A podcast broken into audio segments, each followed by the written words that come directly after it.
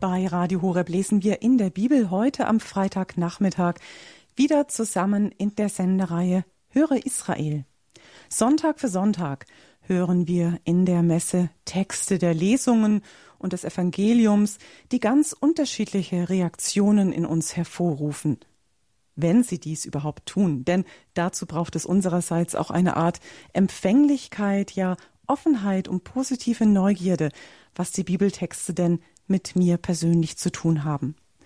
Und so dürfen wir uns auch diesen Sonntag, dem dritten Sonntag in der Osterzeit, wieder den Bibeltexten, dem Wort Gottes erwartungsvoll stellen.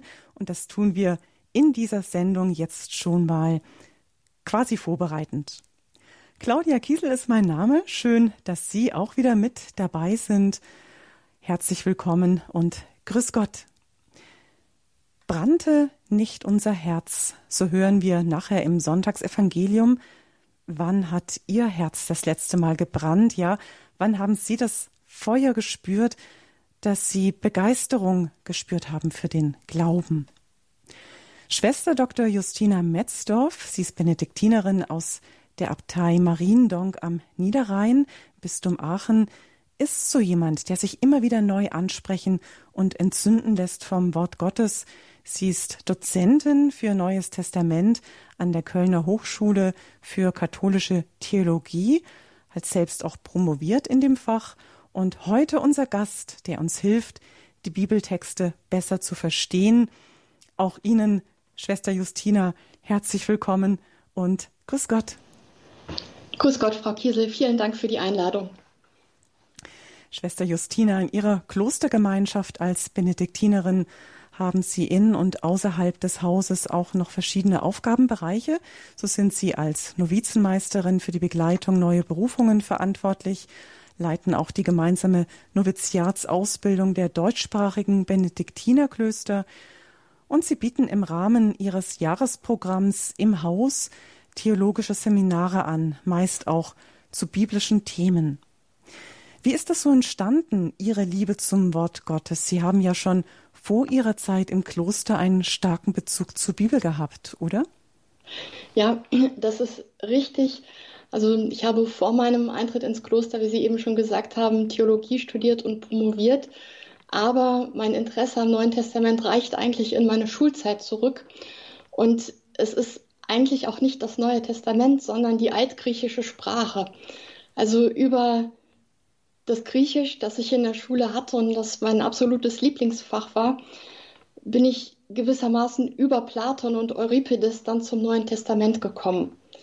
Das war so der Auslöser und ich habe dann äh, mit 15, 16 mir ein neues Testament auf Griechisch gekauft und angefangen, die Sonntagslesungen, das Evangelium, dann auch auf Griechisch zu studieren. Das war so der Beginn. Spannender Weg, spannende Anfänge. Danke Ihnen für den Einblick, den Sie uns jetzt schon mal gegeben haben.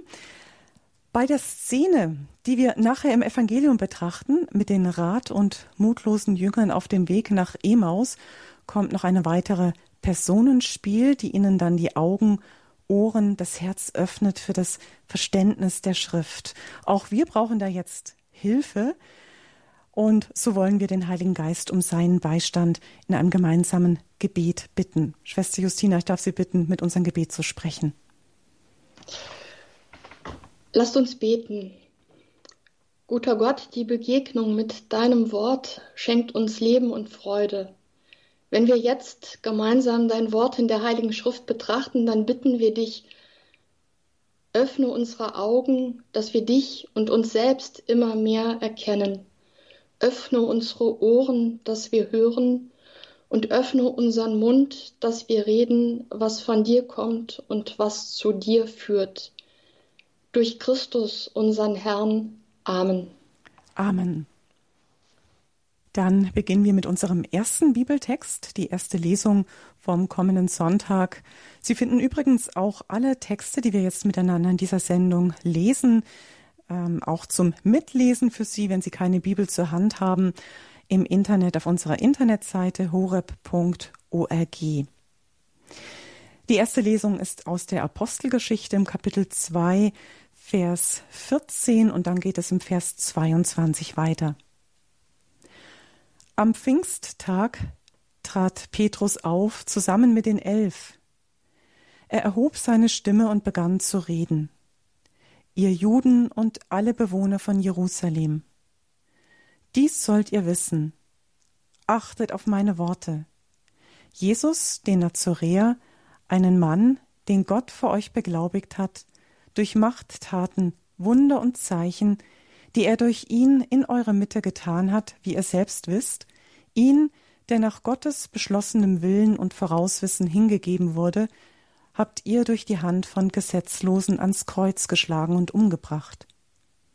Gott aber hat ihn von den Wehen des Todes befreit und auferweckt. Denn es war unmöglich, dass er vom Tod festgehalten wurde. David nämlich sagt über ihn, ich hatte den Herrn beständig vor Augen, denn er steht mir zu Rechten, dass ich nicht wanke. Darum freut sich mein Herz und frohlockte meine Zunge, und auch mein Leib wird in Hoffnung wohnen. Denn du gibst meine Seele nicht der Unterwelt preis, noch lässt du deinen Frommen die Verwesung schauen. Du hast mir die Wege zum Leben gezeigt. Du wirst mich erfüllen mit Freude vor deinem Angesicht. Brüder, ich darf freimütig zu euch über den Patriarchen David reden. Er starb und wurde begraben und sein Grabmal ist bei uns erhalten bis auf den heutigen Tag.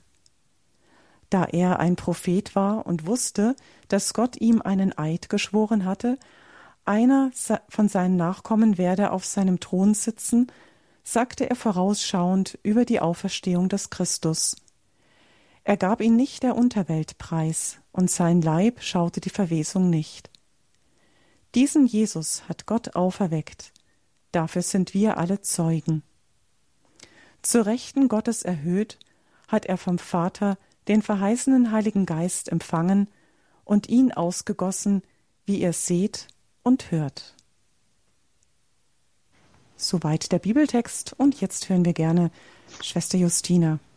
Gerne. Der Lesungstext aus der Apostelgeschichte, das ist ein Abschnitt aus der Pfingstpredigt des Apostels Petrus. Und ich möchte zunächst wenigstens kurz auf diesen Zusammenhang eingehen, denn das scheint mir für das Verständnis wichtig zu sein.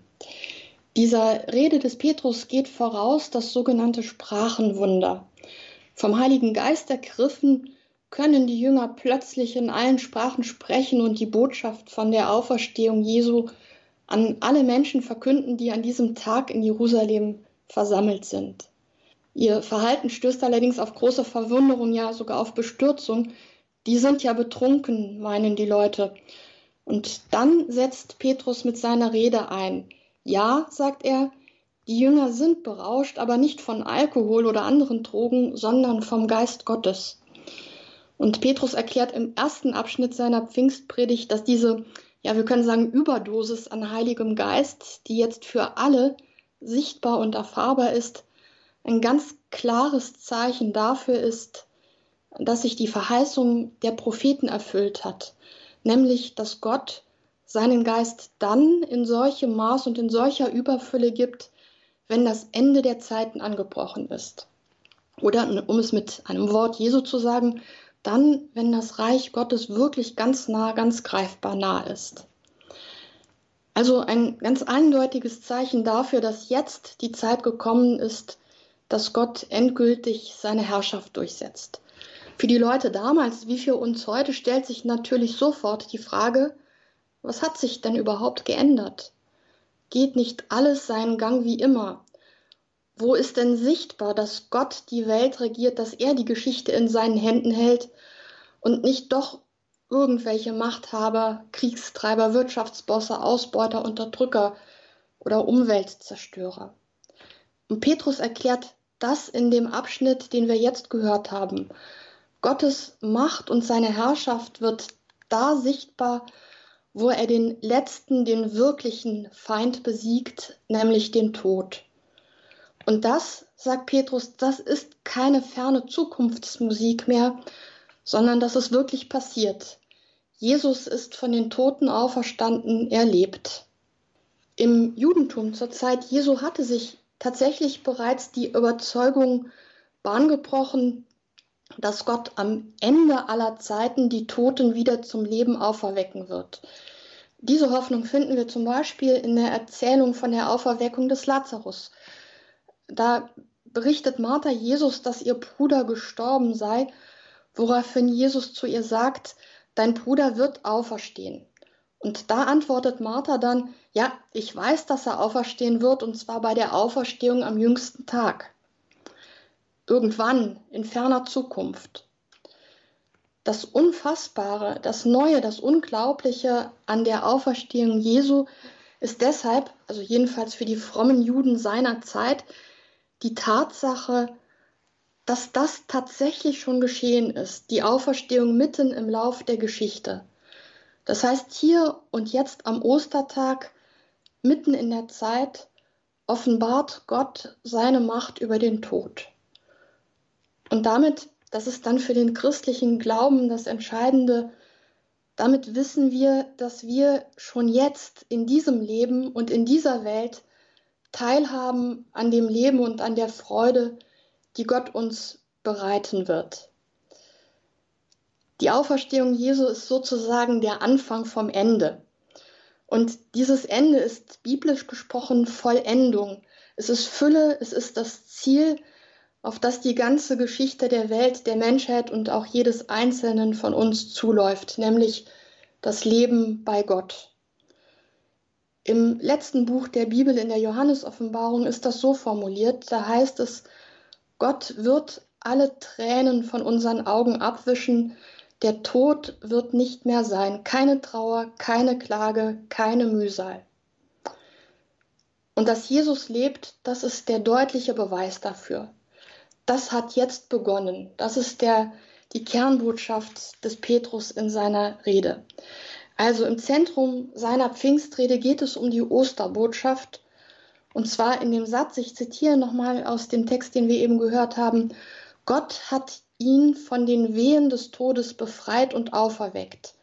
Denn es war unmöglich, dass er vom Tod festgehalten wurde. Und dann argumentiert Petrus. Warum ist das so? Warum war es unmöglich, dass Jesus vom Tod festgehalten wurde? Den Beweis führt Petrus dann aus der Heiligen Schrift und zwar aus den Psalmen. Es fällt hier der Name David. David gilt als der Psalmendichter schlechthin und vor allen Dingen, das erfahren wir auch hier in der Rede des Petrus, David gilt als der Prophet. Als die beiden Jünger aus Emmaus nach Jerusalem zurückgekehrt sind, das hören wir in der Erzählung, die nach dem Evangelientext kommt, den wir gleich miteinander besprechen werden. Also da erscheint Jesus in der Mitte der versammelten Jünger. Die Apostel und auch die Emmaus-Jünger sind dabei und Jesus sagt hier, alles muss in Erfüllung gehen, was im Gesetz des Mose bei den Propheten und in den Psalmen über mich geschrieben steht. Daraufhin öffnet er ihren Sinn für das Verständnis der Schriften im Lukasevangelium. Hier in der Apostelgeschichte, in seiner Rede zeigt Petrus jetzt ganz konkret, was im Psalm über Christus geschrieben steht und wie das in Erfüllung geht. Und dafür zitiert er dann einen längeren Abschnitt aus dem Psalm 16, in dessen Mittelpunkt die Verse stehen, die wir gerade schon gehört haben. Du gibst meine Seele nicht der Unterwelt preis, noch lässt du deinen Frommen die Verwesung schauen. Du hast mir die Wege zum Leben gezeigt. Du wirst mich erfüllen mit Freude vor deinem Angesicht. Wie kommt Petrus jetzt darauf, dass diese Verse ausgerechnet über Jesus gesagt sind? Schauen wir, wie er argumentiert. Im Psalm spricht ein Ich, und David, so sagt Petrus, kann hier nicht von sich selbst gesprochen haben. Denn, so sagt er, wir wissen ja alle, dass David gestorben ist, dass er begraben wurde. Und vor allen Dingen, dass sein Grab bis auf den heutigen Tag erhalten ist. Und dann weiß man halt, da liegt der Leichnam des Königs David. Deshalb, so argumentiert Petrus, kann die Aussage, du lässt deinen Frommen die Verwesung nicht schauen, nicht über David gesagt sein. Petrus sagt jetzt, David hat diese Worte nicht über sich selbst gesprochen, denn er hat hier als Prophet gesprochen. vorausschauend über die Auferstehung des Christus. Ihn, Jesus, gab Gott nicht der Unterwelt preis, und sein Leib schaute die Verwesung nicht. Auf Jesus Christus trifft das zu. Das heißt, mit Christus und mit seinem Schicksal erfüllen sich die Verheißungen des Alten Testaments. Diese Argumentation, die wir hier in der Pfingstpredigt des Apostels Petrus finden, ist ausgesprochen wichtig für das christliche Verständnis, für die christliche Lektüre des ganzen Alten Testaments.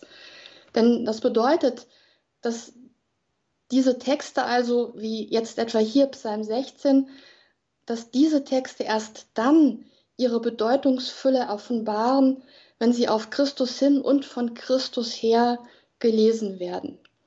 Und dazu möchte ich Ihnen gerne ein Wort des Kirchenvaters Hilarius von Portier mitgeben. Hilarius hat im vierten Jahrhundert einen Kommentar zu den Psalmen geschrieben und in der Einleitung zu diesem Kommentar sagt er, wir dürfen nicht daran zweifeln, dass all das, was in den Psalmen gesagt wird, gemäß der Verkündigung des Evangeliums zu verstehen ist, nämlich so, dass alles auf unseren Herrn Jesus Christus zu beziehen ist, auf seine Menschwerdung, auf sein Leiden, auf seine Herrschaft, aber auch auf die Herrlichkeit und die Kraft unserer Auferstehung. Das heißt, für Hilarius ist in den Psalmen die Dynamik der ganzen Heilsgeschichte abgebildet. Gehen wir zurück zu Petrus und seine Pfingstpredigt. Das gilt für ihn und natürlich auch für alle seine Zuhörer in Jerusalem, hat das jetzt eine doppelte Bedeutung. Nämlich einerseits erkennen sie, ja, jetzt endlich bekommen die rätselhaften Worte der Propheten und der Psalmen einen Sinn, jetzt verstehen wir die Schrift. Andererseits aber auch, wenn wir die Texte des Alten Testaments genau lesen, dann erst verstehen wir Jesus, dann verstehen wir seine Botschaft und sein Schicksal. In der alten Kirche in den ersten Jahrhunderten war es zum Beispiel so, dass die Taufbewerber während ihrer Zeit der Einführung in den christlichen Glauben, also während des Katechumenats, zuerst die Psalmen kennengelernt haben und dann erst die Evangelien und die anderen neutestamentlichen Schriften. Hier in der Pfingstpredigt des Petrus wird vor allem deutlich, Jesus ist der, auf den Israel gehofft hat. An ihm und an seinem Schicksal verwirklicht sich, was Gott verheißen hat. Im zweiten Petrusbrief betont der Apostel dann ausdrücklich, wir sind ja nicht irgendwelchen klug, klug ausgedachten Geschichten gefolgt, sondern wir sind Augenzeugen seiner Macht und Größe.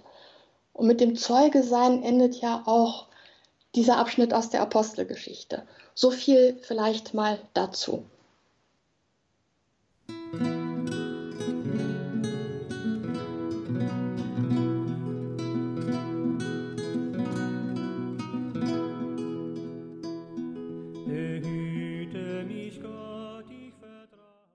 Das war ein Ausschnitt aus dem Psalm 16, der am Sonntag zwischen der ersten und der zweiten Lesung gelesen wird, vorgetragen wird und auf den unser heutiger Sendungsgast Schwester Justina auch schon in der Auslegung zur ersten Lesung eingegangen ist. In unserer Sendung Höre Israel, vielleicht sind Sie jetzt erst in den letzten Minuten dazugekommen, lesen wir die liturgischen Bibeltexte vom kommenden dritten Sonntag in der Osterzeit. Herzlich willkommen noch allen. Nehmen Sie gerne Platz in unserer Runde. Wir kommen jetzt zur zweiten Lesung aus dem ersten Petrusbrief im Kapitel 1, die Verse 17 bis 21. Und Sie dürfen die Texte in Ihrer eigenen Bibel oder auch auf unserer Internetseite horeb.org, dort haben wir diese Texte für Sie abgedruckt, mitlesen. Schwestern und Brüder, wenn ihr den als Vater anruft, der jeden ohne Ansehen der Person nach seinem Tun beurteilt, dann führt auch, solange ihr in der Fremde seid, ein Leben in Gottesfurcht.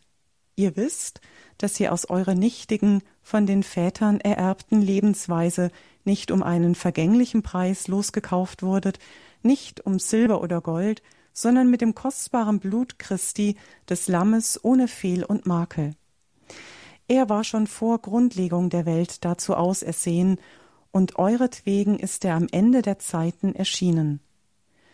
Durch ihn seid ihr zum Glauben an Gott gekommen, der ihn von den Toten auferweckt und ihm die Herrlichkeit gegeben hat, so dass ihr an Gott glauben und auf ihn hoffen könnt.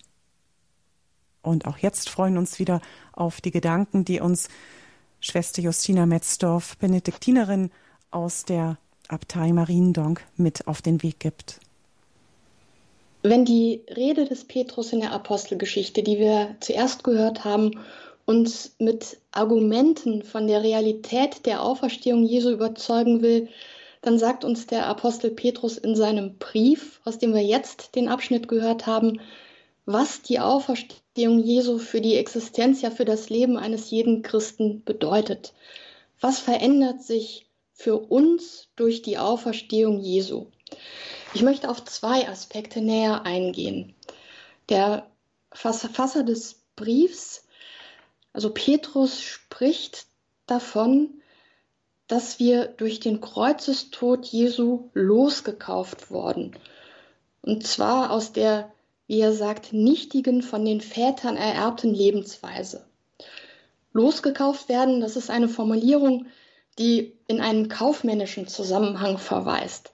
Es geht gewissermaßen um die Neuordnung von Besitzverhältnissen, offensichtlich hier um einen Besitzerwechsel. Und es geht beim gekauft werden, beim losgekauft werden, um eine Veränderung an uns, die wir nicht aus der eigenen Kraft bewirken können.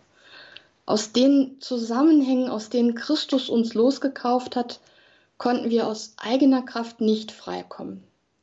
Petrus nennt diese Zusammenhänge die von den Vätern ererbte Lebensweise. Was ist damit gemeint? Eine Lebensweise, ein Lebensstil ist ja der äußere Ausdruck einer tiefen inneren Wirklichkeit. So ist das schon im ganz alltäglichen Kontext. Wie ich mich kleide, wie ich mich verhalte, was ich so tue, was ich rede, all das drückt nach außen hin aus, was meine inneren Werte, meine Überzeugungen, was meine Einstellung zu den Dingen ist. Petrus sagt jetzt, unsere Lebensweise sei geerbt, und vor allen Dingen sagt er, sie sei nichtig, die nichtige, vererbte, geerbte Lebensweise. Also etwas vererbt zu bekommen, zumindest im biologischen Sinn, liegt außerhalb meiner freien Entscheidung, außerhalb meines Willens. Also etwa, ob ich mir eine kleine Nase oder große Füße vererbt werden, da kann ich selbst nichts dran machen. Das Erbe, um das es hier im ersten Petrusbrief geht, das heißt in der kirchlichen Tradition Erbsünde. Sünde, das wissen Sie vermutlich, liebe Hörerinnen und Hörer, kommt von Sondern, von Absondern. Sünde bedeutet Absonderung, Trennung von Gott, abgeschnitten sein von ihm, den Quell des Lebens, der das Leben selbst ist, und damit in der Sphäre unter der Herrschaft des Todes sein. Das bedeutet Erbsünde die Trennung von Gott, die ganz tief im Menschen eingewurzelt ist. Die Konsequenz der Trennung vom Leben ist unser Ausgeliefertsein an den Tod. Das ist natürlich am deutlichsten greifbar und spürbar in der Tatsache, dass wir alle irgendwann sterben müssen. Aber der Tod und seine vernichtende Sphäre, sein Einflussbereich begegnet uns in so vielen alltäglichen Dingen und Ereignissen angefangen von der Zerstörung der Umwelt und Natur bis hin zu vernichtender Kritik, wo wir mit einem bloßen Wort Menschen kaputt machen können. Erbsünde, also mit den Worten des ersten Petrusbriefs, die nichtige, von den Vätern ererbte Lebensweise, das liegt erstmal nicht auf der Ebene des moralischen Verhaltens. Es geht da nicht vordergründig um kleinere oder größere Missetaten. Die sind aber durchaus die konkreten Auswirkungen dessen, was die Theologie als Erbsünde bezeichnet. Die nichtige ererbte Lebensweise, 1. Petrusbrief, ist sozusagen die Summe all dessen, was sich im Lauf der Menschheitsgeschichte seit Adam und Eva aus der Trennung des Menschen von Gott so aufgestaut und Bahn gebrochen hat. Jesus, schreibt Petrus, kauft uns daraus frei und zwar durch seinen Tod. Er kauft uns dem Tod ab. Wir gehören jetzt nicht mehr dem Tod. Das ist wirklich revolutionär, ja im wahrsten Sinn des Wortes umwälzend. Und das hat für unsere Existenz maßgebliche Konsequenzen. In der Lesung werden zwei Konsequenzen genannt. Die erste steht am Ende, nämlich, dass wir durch Christus befreit aus der Todeszone an Gott glauben und auf ihn hoffen können. Hier ist also wieder gerade gerückt, was Adam und Eva verdreht hatten. Beide haben nicht Gott, sondern der Schlange geglaubt. Beide haben nicht auf Gott gehofft, sondern wollten selbst für ihr Glück sorgen. Christus kauft uns jetzt los aus dem Würgegriff des Todes. Aus der Nichtigkeit, aus dem Nichts, der Leere und der Sinnlosigkeit kauft er uns hinein in die Fülle des Lebens vor Gott. Dieser Kauf ist ein Freikauf, er schenkt Freiheit und das ist eine Freiheit, die jetzt schon spürbar ist. Der Apostel Paulus verwendet dieses Bild vom Loskauf ebenfalls, und zwar im ersten Korintherbrief. Und da spricht er über die Verantwortung, die mit dieser neuen Freiheit geschenkt ist. Ich möchte zwei Sätze kurz zitieren aus dem ersten Korintherbrief. Paulus schreibt, um einen teuren Preis seid ihr erkauft worden. Macht euch nicht zu Sklaven von Menschen. Und dann noch eine andere Stelle, um einen teuren Preis seid ihr erkauft worden. Verherrlicht also Gott in eurem Leib. Das, was Paulus hier fordert, nämlich sich nicht von anderen Menschen sklavisch abhängig zu machen und mit dem Leib, also mit dem ganzen Dasein Gott zu verherrlichen, das finden wir auch im ersten Petrusbrief wieder und zwar ziemlich ausführlich dann in jenen Abschnitten, in denen es darum geht, wie sich das Leben, wie sich die ganze Lebensführung der Christen von der Lebensweise ihrer Umwelt unterscheidet. Ich paraphrasiere diesen Vers mal, der steht im vierten Kapitel des ersten Petrusbrief. Da lesen wir, wir wir Christen lassen uns nicht mittreiben im Strom dessen, was die Gesellschaft, die Gott nicht kennt, so okay findet.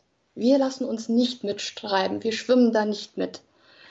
Wer die neue von Christus geschenkte Freiheit wirklich ergreift, für den hat das spürbare Auswirkungen. Und diese Folgen nennt unsere Lesung als erstes, nämlich, dass wir in dieser Welt, so wie sie ist, in der Fremde sind. Die Welt ist uns fremd geworden und wir fremd dieser Welt. Das hat aber jetzt überhaupt nichts mit Wirklichkeitsferne oder mit Realitätsverlust zu tun, sondern ganz im Gegenteil. Als Christen sind wir im Glauben überzeugt, dass uns in dem auferstandenen Christus die echte, wahre Wirklichkeit begegnet, die Wirklichkeit des lebendigen Gottes, die echter und wirklicher ist als all das, was uns im Leben Sorgen, Mühe, Not und Trauer bereitet. Durch diese Verbindung mit Christus, die jedem von uns in der Taufe unauslöschlich geschenkt ist, stehen wir mitten, mitten in diesem vergänglichen, immer noch vom Tod überschatteten Leben, schon mit einem Bein im ewigen Leben. Und das ist nicht bloß ein schöner Gedanke, sondern eine reale Erfahrung, die die Jünger in Jerusalem am Pfingsttag gemacht haben und die die beiden Emmaus-Jünger, mit denen wir uns gleich beschäftigen werden, am Ostertag gemacht haben. Und diese Erfahrung entfesselt eine tiefe, unbändige Freude, die am Pfingsttag den Freudentaumel auslöst und die den beiden Jüngern aus Emmaus Flügel verleiht, sodass sie den Rückweg von Emmaus nach Jerusalem offenbar in Windeseile zurücklegen können. Für uns heute ist dabei natürlich die Frage interessant, ob und wie wir heute an der Ostererfahrung der Jünger teilhaben können. Oder anders gesagt, wie können die Freude, der Glaube und die Hoffnung derer, denen Jesus sich als der Auferstanden und der Lebendige gezeigt hat, auch in unserem Leben Gestalt gewinnen. Und darüber möchte ich dann einiges sagen, wenn wir uns mit der Emmaus-Geschichte gleich beschäftigen.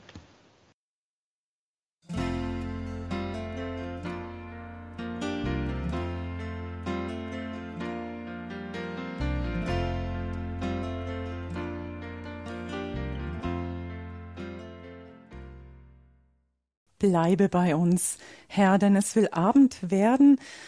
Dieses Lied, das ist eine Hymne vom Weltjugendtag Rom 1984, ein, ein Ausschnitt aus dem bekannten Evangelium, was wir jetzt gleich hören werden, aus dem Emaus-Evangelium. Lukas 24, das dürfen Sie jetzt aufschlagen für den Evangeliumstext vom kommenden Sonntag, den dritten Sonntag der Osterzeit. Lukas im Kapitel 24, die Verse 13 bis 35. Am ersten Tag der Woche waren zwei von den Jüngern Jesu auf dem Weg in ein Dorf namens Emaus, das 60 Stadien von Jerusalem entfernt ist. Sie sprachen miteinander über all das, was sich ereignet hatte. Und es geschah. Während sie redeten und ihre Gedanken austauschten, kam Jesus selbst hinzu und ging mit ihnen. Doch ihre Augen waren gehalten, so dass sie ihn nicht erkannten. Er fragte sie, was sind das für Dinge, über die ihr auf eurem Weg miteinander redet? Da blieben sie traurig stehen, und der eine von ihnen, er hieß Kleopas, antwortete ihm Bist du so fremd in Jerusalem, dass du als einziger nicht weißt, was in diesen Tagen dort geschehen ist? Er fragte sie Was denn? Sie antworteten ihm Das mit Jesus von Nazareth. Er war ein Prophet, mächtig in Tat und Wort vor Gott und dem ganzen Volk. Doch unsere Hohepriester und Führer haben ihn zum Tod verurteilen und ans Kreuz schlagen lassen. Wir aber hatten gehofft, dass er der sei, der Israel erlösen werde. Und dazu ist heute schon der dritte Tag, seitdem das alles geschehen ist. Doch auch einige Frauen aus unserem Kreis haben uns in große Aufregung versetzt. Sie waren in der Frühe beim Grab, fanden aber seinen Leichnam nicht. Als sie zurückkamen, erzählten sie, es seien ihnen Engel erschienen und hätten gesagt, er lebe. Einige von uns gingen dann zum Grab und fanden alles so, wie die Frauen gesagt hatten. Ihn selbst aber sahen sie nicht. Da sagte er zu ihnen Ihr Unverständigen, deren Herz zu träge ist, um alles zu glauben, was die Propheten gesagt haben. Musste nicht der Christus das erleiden und so in seine Herrlichkeit gelangen? Und er legte ihnen dar, ausgehend von Mose und allen Propheten, was in der gesamten Schrift über ihn geschrieben steht. So erreichten sie das Dorf, zu dem sie unterwegs waren. Jesus tat, als wolle er weitergehen, aber sie drängten ihn und sagten Bleibe bei uns, denn es wird Abend, der Tag hat sich schon geneigt. Da ging er mit hinein, um bei ihnen zu bleiben. Und es geschah. Als er mit ihnen bei Tisch war, nahm er das Brot, sprach den Lobpreis, brach es und gab es ihnen.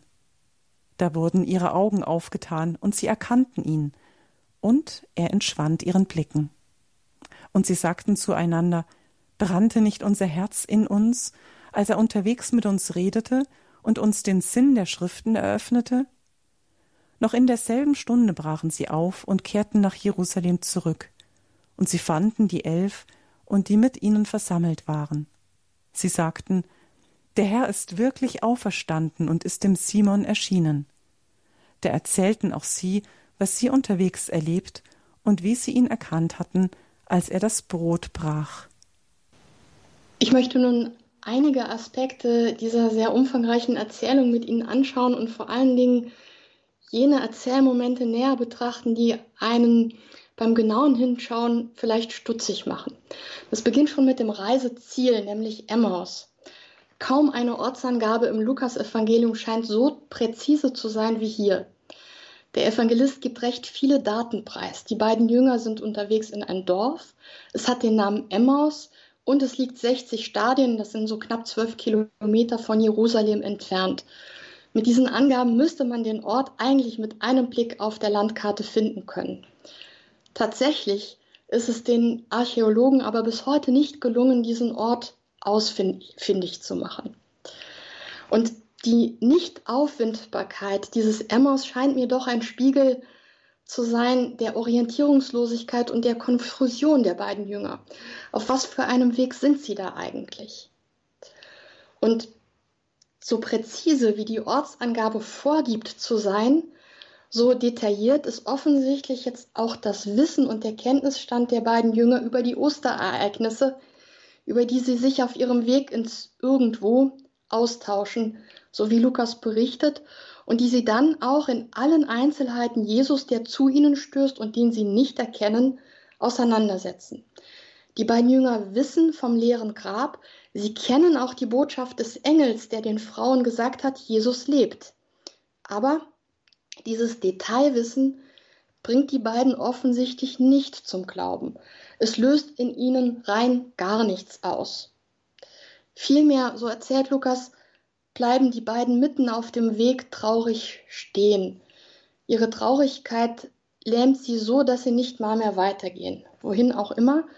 Und die Traurigkeit macht sie blind, so dass sie von sich aus gar nicht merken, wer da mit ihnen wandert. Im Fortgang der Erzählung erfahren wir dann, warum die beiden so niedergeschlagen sind. Nicht nur, weil Jesus gestorben ist, sondern vor allen Dingen, weil mit ihm ihre tiefste Sehnsucht und ihre Hoffnung gestorben ist. Wir hatten gehofft, so sagen sie, dass er der sei, der Israel erlösen werde. Lukas führt uns hier vor Augen, dass die Jünger bis zu diesem Zeitpunkt noch nicht wirklich verstanden hatten, wer Jesus war und vor allem, was er wollte. Sie denken immer noch an eine politische Befreiung von der römischen Herrschaft. Mit dem Tod Jesu am Kreuz wurde den Jüngern diese wichtige Hoffnung zerschlagen, die sich aber letzten Endes doch als auf ein falsches Ziel richtete. Vielleicht ist auch diese falsche Erwartung des politischen Befreiers Mitschuld, die dann verhinderte, dass die Jünger der Osterbotschaft der Frauen Glauben schenken konnten. Jedenfalls, zurück hier zu unserem Evangelientext, das bloße Wissen um die Ereignisse, und das scheint mir eine wichtige Botschaft dieses Evangeliums zu sein, das bloße Wissen führt den Menschen nicht zum Glauben. Dazu braucht es vielmehr die lebendige Begegnung mit dem Auferstandenen. Jetzt könnte man ja sofort einwenden, ja, aber die Erscheinungen Jesu haben ja bald nach Ostern aufgehört. Der Apostel Paulus sagt ja im ersten Korintherbrief, mir ist er als letztem erschienen. Was denn dann?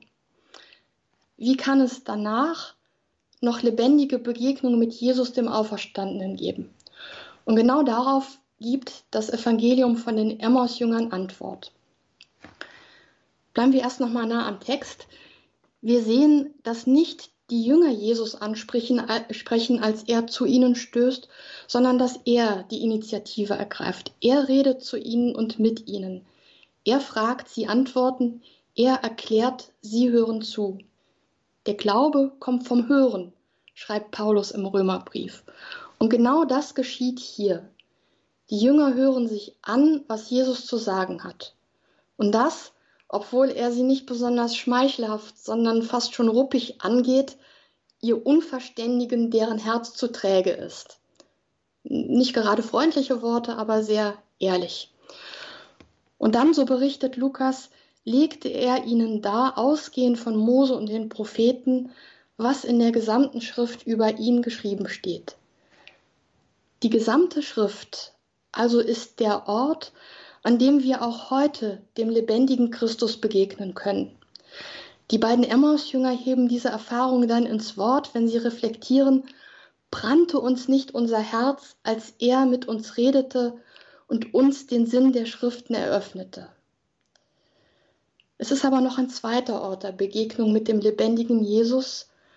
Sie erkannten ihn, als er das Brot brach. Das Brotbrechen das ist in den Schriften des Neuen Testaments der Ausdruck für die Feier der Eucharistie. Und hier ist die Emmaus-Geschichte meines Erachtens unfassbar genial in der Formulierung. Lukas beschreibt die entscheidende Szene folgendermaßen.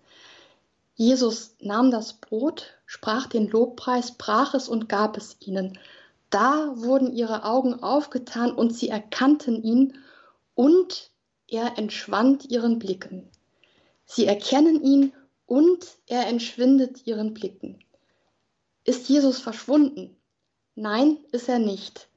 Denn er geht ja auf die Bitte der Jünger ein. Herr, bleibe bei uns, denn es wird Abend. Und dann heißt es, da ging er mit ihnen hinein, um bei ihnen zu bleiben. Er geht nicht weg, er ist da. Und das wissen die Jünger jetzt, und zwar in dem Moment, wo sie ihn nicht mehr sehen, aber wo sie ihn zutiefst erkannt haben. Das Erkennen ist etwas ganz anderes als das Sehen und es ist auch unabhängig davon. Hier ist sozusagen die Szene vom Anfang der Begegnung auf den Kopf gestellt. Anfangs sehen die Jünger ihn, wie er neben ihnen hergeht, aber ihre Augen sind gehalten, verschlossen, sie erkennen ihn nicht. Es ist also auch hier nicht die physische Erscheinung Jesu, die die Jünger zum Glauben bringt, sondern es ist das Zeichen seiner Lebenshingabe, des Brechen des Brotes. Das macht ihnen klar, er ist es und er ist wirklich da. Ähnlich ist das eigentlich auch bei Thomas. Jesus sagt dem Thomas nicht, guck mal richtig hin, schau mal richtig an, sondern Jesus präsentiert dem Thomas seine Wunden, also das an seinem Leib, was die Apostel vielleicht eigentlich gar nicht gesehen hatten, denn bei der Kreuzigung waren die ja verschwunden. Thomas erkennt Jesus also nicht an seinem äußeren Erscheinen, sondern an dem, was sein Leben ausmacht, seine Lebenshingabe bis in den Tod.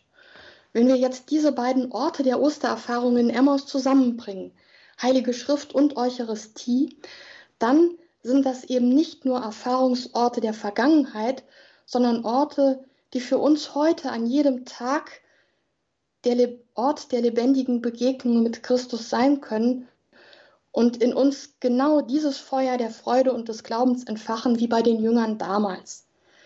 Den tiefen inneren Zusammenhang von Heiliger Schrift und Eucharistie haben die Kirchenväter sehr stark gesehen und betont. Daher möchte ich Ihnen gerne noch zwei kurze Gedanken der Kirchenväter mitgeben.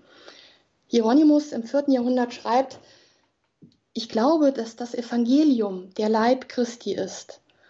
Und wenn die Worte, wer mein Fleisch isst und mein Blut trinkt, der hat das ewige Leben, auch im Hinblick auf die Eucharistie verstanden werden können, so sind doch die Schriften, die göttliche Weisung, auch wahrhaft der Leib und das Blut Christi.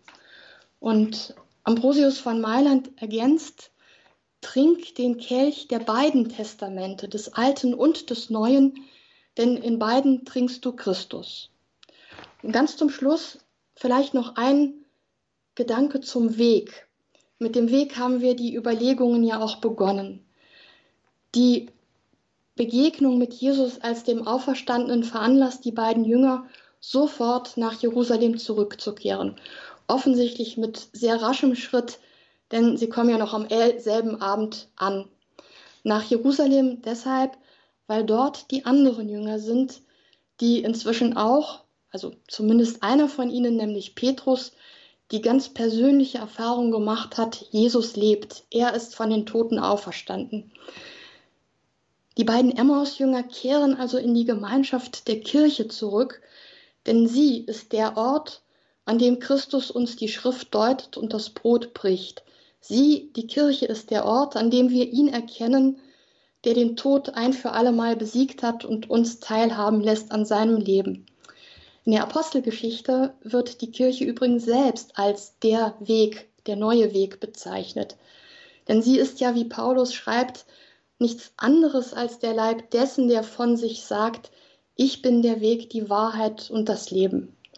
Bei allen Wegen, die wir einschlagen, sollten wir genau das immer vor Augen haben. Soweit zum Evangelium. Dankeschön. So, ich hatte vergessen, mein Mikrofon zu öffnen. Sie hören mich erst jetzt, liebe Hörerinnen und Hörer. Jetzt gibt es noch Zeit, dass Sie mit unserem Sendungsgast, mit Schwester Justina ins Gespräch kommen können über das Gehörte, über die Bibeltexte. Melden Sie sich gerne während der kommenden Musik unter der 089 517 008 008. Möglichkeit, noch kurz mit Schwester Justina zu sprechen. 089 517 008 008.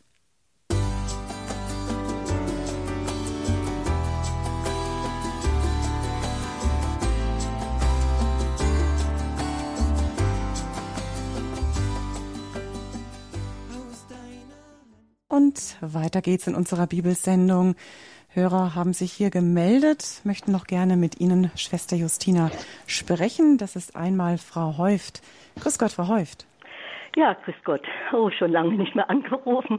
Also erst einmal möchte ich sagen, äh, danke, danke, danke, vergesst Gott für die Schwester Justina, wie sie alles wunderbar erklärt hat. Also die, sie hat mir so aus dem Herzen gesprochen, weil ich wirklich an diesen lebendigen Auferstandenen so glaube. Und was mir so gefallen hat, das Alte und das Neue hat sie so miteinander verbunden, dass man das Alte vom Neuen nicht trennen kann. Und das hat sie so wunderbar erklärt. Also ich muss sie jetzt einfach anrufen, weil ich, ich könnte sie umarmen, weil es wirklich so schön war. Und was ich nur eine Frage habe, ich habe immer das Problem, warum glauben die Juden immer noch nicht, dass Jesus Christus der Retter und der Erlöser, ihr erwartender, ja, auf den sie gewartet haben und auf den sie immer noch hoffen? Ja, Frau Häuf, das ist natürlich eine Frage, auf die ich Ihnen keine Antwort geben kann. Da müssten wir tatsächlich ähm, Juden selbst zu Wort kommen lassen. Also was vom Neuen Testament her, und wir haben ja die Auseinandersetzung dort schon, also vor allen Dingen in den Briefen des Apostels Paulus, was da klar ist, ist, dass das große Problem mit der Todesart Jesu war. Also wir haben im Buch Deuteronomium ganz klar die Aussage, jemand, der auf diese Weise stirbt, kann nur ein von Gott verworfener sein. Das äh, scheint ein Grund zu sein. Und dann reflektiert natürlich auch das Johannesevangelium das äh, Problem, dass ähm, sie sagen, dieser Jesus ähm, nennt Gott seinen Vater und zwar in einer Weise, dass er sich Gott gleich macht. Das heißt, es wird als ein Angriff auf den Monotheismus gesehen. Das sind so die beiden Gründe, die wir vom, von den Schriften des Neuen Testaments her erkennen. Und das ist natürlich sind natürlich auch die Gründe, mit denen sich die ersten Christen auseinandergesetzt haben, denn die kamen ja aus dem Judentum. Das waren ja selbst Juden. Also es ist wohl nicht unmöglich, an Jesus zu glauben, aber es gibt Hindernisse, die wir auch dann wahrnehmen und ernst nehmen müssen. Ja, danke, Frau Häuft, für Ihren Anruf, für Ihre Beteiligung, für Ihre Frage, die Sie noch mit eingebracht haben und auch für die schöne Rückmeldung an Schwester Justina. Das war Höre Israel bei Radio Horeb mit den Bibeltexten vom dritten Sonntag der Osterzeit. Zu Gast hatten wir heute Schwester Dr. Justina Metzdorf, Benediktinerin aus der Abtei Mariendonk am Niederrhein im Bistum Aachen. Sie ist Dozentin für Neues Testament an der Katholischen Theologischen Hochschule Köln. Wir haben sehr reichhaltig von Ihnen profitiert, von Ihrem Wissen, auch von dem, wie Sie selber auch ergriffen sind im Herzen vom Wort Gottes. Herzlichen Dank Ihnen für die heutigen Auslegungen der liturgischen Bibeltexte der Sonntagsmesse. Ja, sehr gerne. Es war mir eine große Freude. Nachhören können Sie, liebe Hörerinnen und Hörer, diese Sendung in Kürze in der Radio Horeb Mediathek auf horeb.org.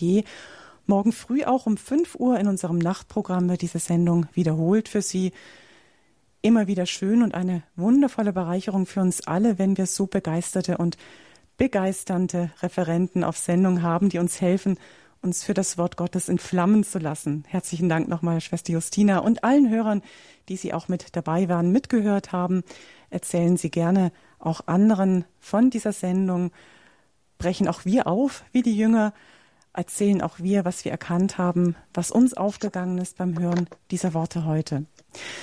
In der Sonntagsmesse, die Sie auch bei Radio Horeb um 10.30 Uhr am Sonntag mitfeiern können. Also nicht wie gewohnt um 10 Uhr, sondern am Sonntag um 10.30 Uhr hier bei Radio Horeb hören wir diese Texte dann noch einmal. Wir sind im Rahmen unserer Pfarrei der Woche Tour mit unserem Übertragungswagen zu Gast in der Kirche St. Peter und Paul in Kirchhundem im Erzbistum Paderborn. Die Gemeinde liegt im Sauerland in Nordrhein-Westfalen. Mit Pfarrer Heinrich Schmidt dürfen wir dann am Sonntag um 10.30 Uhr diese Messe feiern.